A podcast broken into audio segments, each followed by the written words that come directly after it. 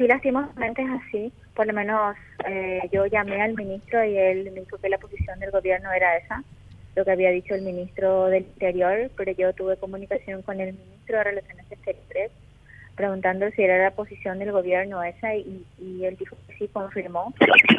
Eh, lo tomamos, no lo tomamos bien, obviamente. Nosotros creemos que es una alternativa viable la cooperación dentro del marco humanitario como la Cruz Roja está dispuesta a realizar y siempre decimos que hay que sumar esfuerzos para llegar al resultado que todos queremos que es que vuelvan los tres.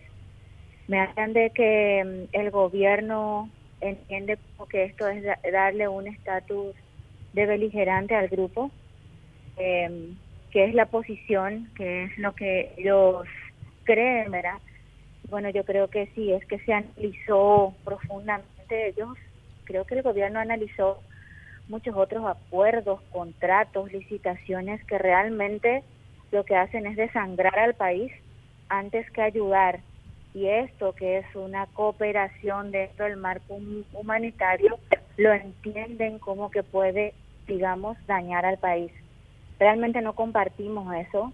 Creemos que toda ayuda, más lo de la Cruz Roja, puede ayudar mucho.